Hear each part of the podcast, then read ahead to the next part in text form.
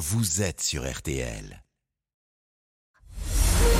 Julien Cellier et Cyprien Sini ont défait le monde dans RTL Soir.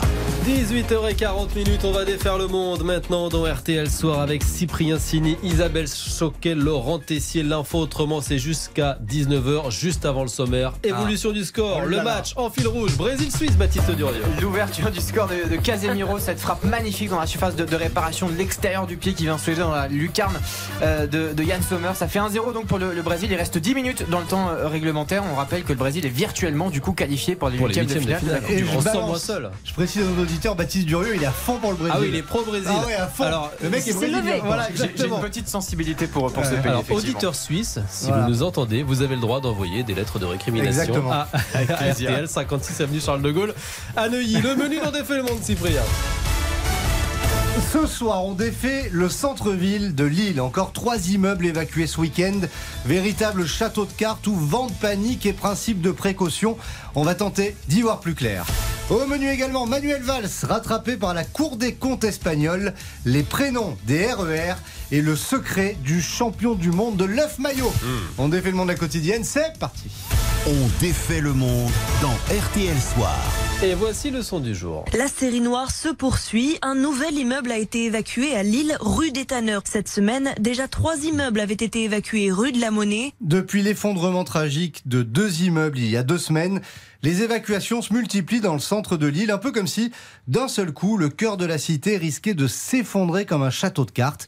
Alors avec l'équipe dont défait le monde, on a voulu comprendre ce phénomène inquiétant. Le centre de l'île menace-t-il vraiment de s'effondrer? Pourquoi un immeuble plus que centenaire s'écroule? Et quels sont les signes qui doivent nous alerter? Alors pour y voir plus clair, on a contacté Patrick Coulombel. Il est cofondateur des architectes de l'urgence, expert judiciaire. Et alors a priori, tous les immeubles du Vieux-Lille ne menacent pas de s'effondrer du jour au lendemain. Un effet comme celui-là, c'est euh, très probablement un effet psychologique où les gens, euh, ben, d'un seul coup, ils se mettent à regarder euh, leur bâtiment parce qu'ils en ont vu un tomber juste à côté de chez eux ou pas très loin. Il y a eu un effondrement avec une victime. Donc, évidemment, il y a un traumatisme important et ça se comprend. Et on est vraiment sur un effet de de panique collective qui est en train de s'organiser gentiment. Et puis, il n'y a pas que ça. Il y a aussi tout simplement les gens qui n'ont pas fait de travaux pendant très longtemps ou qui ont observé des fissures qui là se réveillent en disant attention, ça pourrait être moi le prochain, quoi. Et c'est tout simplement un phénomène comme celui-là qui se passe. Ça ne veut pas dire que tous les immeubles du centre-ville de Lille vont s'effondrer dans, dans les semaines qui viennent ou dans les années qui viennent. Non, ça j'y crois pas trop. Globalement, ça tombe pas comme ça des bâtiments. On met tout en place des mesures de sécurité pour éviter qu'il y ait des gens à l'intérieur, mais le, le cas où il y a des gens qui sont à l'intérieur est assez rare. Et heureusement, il faut s'en féliciter. On est donc plus sur un principe de précaution, avec éventuellement des travaux de réhabilitation, mais tous les immeubles évacués ne sont pas à deux doigts de s'écrouler. D'ailleurs, comment et pourquoi ça s'effondre un immeuble? Alors, il y a plein de hein. Affaissement des sols, infiltration dans les murs, et souvent, ben, il faut une combinaison de plusieurs de ces facteurs. C'est jamais une seule cause, il y en a souvent plusieurs. Pour concrètement euh, apprécier la problématique, vous prenez une chaise avec quatre pieds de chaise, et ces quatre pieds de chaise, vous lui mettez une charge qui est euh, pas le poids d'un individu, mais un peu plus, voire deux, trois, trois fois le poids d'un individu dessus. Si vous avez euh, un des pieds de chaise euh, sur lequel le sol se dérobe, et au bout d'un moment, le bâtiment, donc en l'occurrence la chaise, là, elle va s'affaisser et le bâtiment va tomber. C'est le même phénomène sur la chaise que sur un bâtiment. Sur une chaise, on le comprend bien, et sur un bâtiment, c'est à peu près la même problématique. Alors la question, c'est de savoir d'où ça vient. Ben, généralement, c'est un problème de désolidarisation au niveau du sol, mais c'est pas que ça. On peut aussi avoir des infiltrations d'eau qui passent dans les murs, et donc on déséquilibre le bâtiment. Oui, parce qu'en fait, l'édifice ne dépend pas uniquement du sous-sol, il peut aussi s'effondrer par le haut ou par les côtés. Sans devenir parano, est-ce qu'il y a des signes qui doivent nous alerter? Oui, alors, pas de psychose à la moindre fissure, mais tout de même, quelques conseils pratiques. Bah dans les signes avant-coureurs, il y en a un. Moi, j'ai souvent constaté, c'est euh, du bruit. C'est-à-dire, vous savez, vous entendez un, un bâtiment qui craque. Et donc, lorsque vous entendez du bruit comme ça, vous s'en inquiétez, puis il faut faire un minimum d'investigation. À partir du moment où l'épaisseur des fissures est relativement importante, euh, lorsque vous avez des fissures de plusieurs millimètres, il y a des moments où on passe la main carrément. Hein. Vous passez à la main à travers de fissures, ça m'est déjà arrivé. Donc, ce genre de choses, vous vous rendez compte qu'il y a un vrai problème. Il y a un des, phénomènes aussi euh, que l'on constate assez euh, fréquemment. Un mur qui est en train de se bomber, par exemple, des mouvements sur les planchers. Un plancher qui bouge, qui s'affaisse, c'est des facteurs qui nous permettent de mettre en sécurité les gens de tout de suite. Mais alors, avant l'évacuation, il y a plein d'options de réparation et de consolidation qui peuvent se faire sans quitter l'immeuble. Heureusement, en tout cas, nous voilà prévenus. RTL, sous les radars. On défait l'info passée sous les radars Alors, une révolution pour ceux qui prennent l'avion. Bientôt, on n'aura plus à sortir et à emballer les produits liquides, vous savez, au moment des contrôles de sécurité, Laurent. Oui, en France, une expérimentation est en cours pour s'en passer. Le groupe ADP qui gère les aéroports de Paris teste depuis le 3 octobre des nouveaux équipements de détection d'explosifs à l'aéroport d'Orly. Des équipements qui permettraient de ne plus retirer du bagage cabine nos produits liquides, actuellement limités à 100 ml, mais aussi nos appareils électroniques comme la tablette, le téléphone. Et les tests sont menés, nous dit-on, en coopération avec les services de l'État. Alors, c'est formidable, mais ça pourrait être généralisé d'ici euh, combien de temps Alors les tests vont durer déjà pendant un an en situation réelle, le temps de voir si on arrive notamment à réduire les files d'attente parfois interminables lors du contrôle de sécurité. Chez nos voisins, ça avance. Le gouvernement britannique envisage de généraliser des scanners 3D dernière génération d'ici 2024. Il permettrait d'afficher une image plus claire du contenu de nos produits liquides et donc de les laisser dans le bagage cabine. Un scanner déjà utilisé par des aéroports américains Ah. comme à New York. Ah, les Américains. Ça avance. Toujours un coup d'avance. hein. Toujours un temps d'avance. Allez, petite pause et on défait le monde continue dans RTL Soir avec le loser du jour, un certain Manuel Valls. A tout de suite. Manolo. Julien Cellier, Cyprien Sini. On défait le monde. Julien Cellier, Cyprien Sini ont défait le monde dans RTL Soir. 18h48 minutes, on défait encore et toujours le monde dans RTL Soir. L'info autrement avec maintenant le loser du jour. Un grand perdant, un habitué de cette rubrique. Oh. Bah, c'est pas la première fois. C'est l'ancien Premier ministre Manuel Valls, Isabelle. Mais oui, un habitué parce que Manuel Valls, depuis qu'il n'est plus Premier ministre, c'est un peu Toute la pluie tombe sur moi. La loose à tous les étages. Dernier épisode en date, vous l'avez peut-être entendu ce matin sur RTL. Manuel Valls, euh, épinglé en Espagne par l'équivalent de la Cour des comptes, elle lui impose de payer près de 280 000 euros d'amende pour irrégularité dans ses dépenses de campagne au municipal de Barcelone. Une énorme 2019. amende, notamment pour avoir accepté de l'argent qui ne venait pas de son parti. 200 000 euros versés par plusieurs grands patrons catalans. L'amende est plus élevée que les dons, 276 000 euros en tout. C'est beaucoup dans une affaire de ce genre. Et d'ailleurs, c'est la plus forte amende infligée dans ce scrutin. En y réfléchissant, ça fait cher le râteau. Et c'est une défaite cuisante pour Manuel Valls? Oui, candidat à la mairie de Barcelone. Il obtient un peu plus de 13% des voix, largement Mais oui, devancé. une grosse défaite, hein, ce scrutin. Et pourtant, il avait tout donné. J'ai quitté mon pays. Et il avait quitté la France, d'autant plus facilement qu'il avait aussi quitté sa femme française pour tomber dans les bras d'une héritière barcelonaise de la campagne catalane à la campagne municipale. Il n'y avait qu'une lettre, une lettre d'amour, bien sûr. La première fois que j'ai dit je t'aime, je l'ai dit en catalan. Et ces choses-là marquent toute une vie. Mais finalement, ce qui est resté de cette campagne, c'est pas du tout Love Story, c'est une parodie assez féroce des guignols catalans. J'adore celle-là. On l'adore, mais c'est méchant, c'est très très méchant.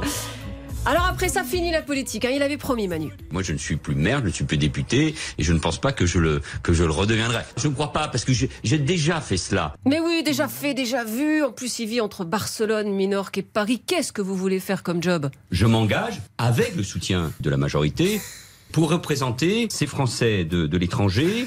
Espagne, Portugal, euh, Andorre et, et Monaco. Ah bah oui, bah ça pile poil, c'est bien comme boulot. Sauf que L'élimination dès le premier tour de Manuel Valls. Oui, une lourde défaite. L'ancien Premier ministre obtient seulement 15% des voix, loin derrière Et le dans candidat la de la foulée- NUPES, Adieu. Twitter et peut-être adieu la politique. Bah allez, on ferme. De fait, l'ancien Premier ministre n'a plus de compte Twitter, plus vraiment de parti non plus. Rappelons qu'avant de s'envoler pour l'Espagne en 2017, il avait été défait à la primaire socialiste, battu par Benoît Hamon. Bref, c'est la loose non-stop depuis 5 ans. Manu, rentre chez toi. Mais sachez quand même que Manuel Valls était à l'Elysée jeudi. Mais ouais, Emmanuel Ouais. Macron remettait la Légion d'honneur à Jean-Yves Le Drian. Ah oui, pas à Donc, lui. somme- ah non, pas à lui. Somme toute, il est Il jamais très loin. déjà. C'est vrai que c'est terrible. hein. Bah, oui, il n'a pas de chance. On devrait pas rire. Bah, c'est un peu la, la loose euh, Ouais, c'est dur. de manière successive. On peut trouver la bande originale de cette chronique quelque part ou comment ça se passe La euh, bande originale, Ouais, toutes ouais, les chansons, ouais, vous voulez dire, je vais faire une compile. trouvé, Je pense hein. que je vais faire une compile Le de la CD Lose à la fin de l'année. Le match des infos pour briller au dîner. Et oui, à table, le duel du soir, Isabelle face à Laurent, le match pour la meilleure info pour briller au dîner. Alors l'écart se resserre au niveau des scores. hein. Laurent est en pleine remontada. Ah non, dis pas ça. Manuel Valls. Ah non, il n'est plus monté, mené que 31-25. Allez Laurent. Et il va tenter de recoller encore un peu en nous parlant bah, du maillot du Brésil. Oui, mon info pour briller, elle va plaire à Baptiste Durieux. C'est que le Brésil jouait au départ avec un maillot blanc et non pas le célèbre maillot jaune.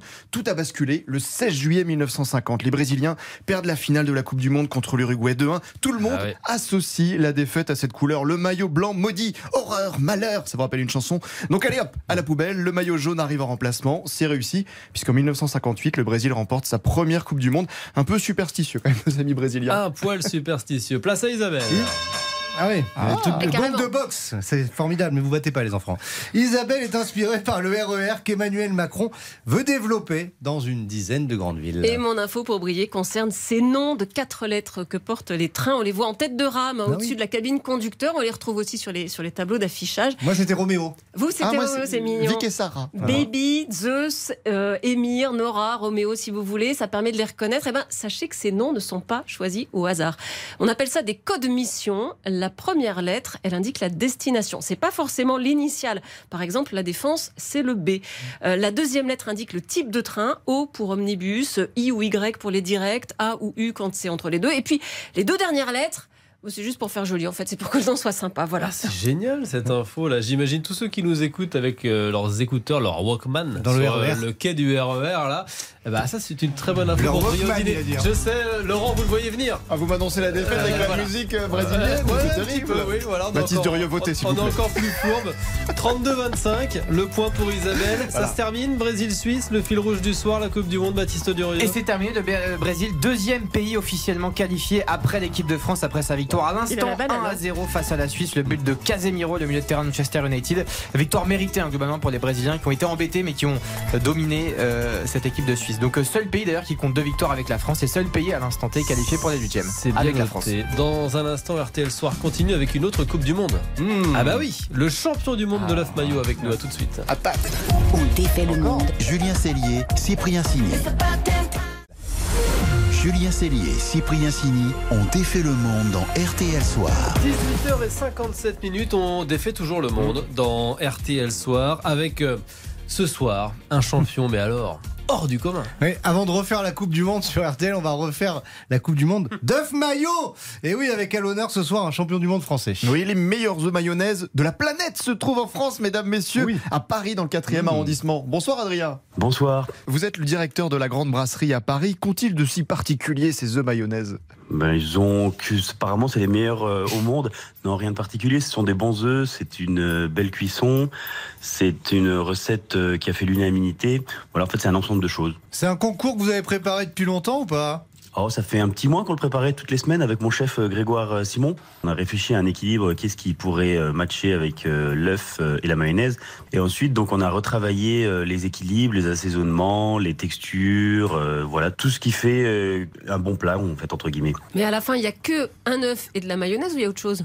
Non, non, il y a autre chose, il y a autre chose. Pour le, Ah. notre cas, il y a du céleri, par exemple, avec du cerfeuil. C'est comme travailler comme sur une rémoulade. En fait, d'ailleurs, c'est une rémoulade, mais pas très moutardée, qui est avec euh, beaucoup de cerfeuil, euh, légèrement euh, crémée, un peu plus blanche qu'une rémoulade classique. Et la cuisson, c'est à la seconde? Non, la cuisson, c'est pas à la seconde non plus. C'est, on va dire, c'est à la, à la minute ou à la, la demi-minute qui fait la différence. Et ensuite, bien refroidir l'œuf. Et c'est un œuf que vous reproduisez dans votre resto au quotidien ou c'était un œuf exceptionnel pour le concours? Normalement, on avait toujours un œuf maillot avec une recette euh, à la carte, mais depuis, le, depuis qu'on a gagné, on est obligé de le, de le refaire. euh, et d'ailleurs, ça se vend très très bien, c'est la folie. Les gens viennent, euh, on vend pas que ça, mais presque. Il y a eu des techniques un peu originales ou pas? Vous avez vu chez des concurrents? Oui, oui, il y avait des techniques assez originales, mais euh, pareil, c'était ça, c'était un peu hors concours entre guillemets. Par exemple, c'était des, c'était du cru avec du, du cuit, c'était avec euh, des œufs de saumon, c'était avec des, des épices assez euh, assez assez exotiques, euh, des choses comme ça. Et la maillot, je vais, me faire, je vais me faire taper dessus par les puristes, mais la maillot à l'huile d'olive ou à l'huile de, Ah non. de tournesol? Ah bah non, non, non, non, pas l'huile d'olive. l'huile Ah, d'olive, moi je est fais pas- à l'huile d'olive C'est pas à l'huile provençale. Ah non, non, non, à l'huile neutre tournesol. Ok. Sacrilège. Fin du débat. Moi j'aime bien l'huile d'olive. Ah oui, sacrilège, ouais. On n'est pas à Marseille. Hein. On est Bah quand ouais, même à c'est- Paris. je suis marseillais, c'est pour ça.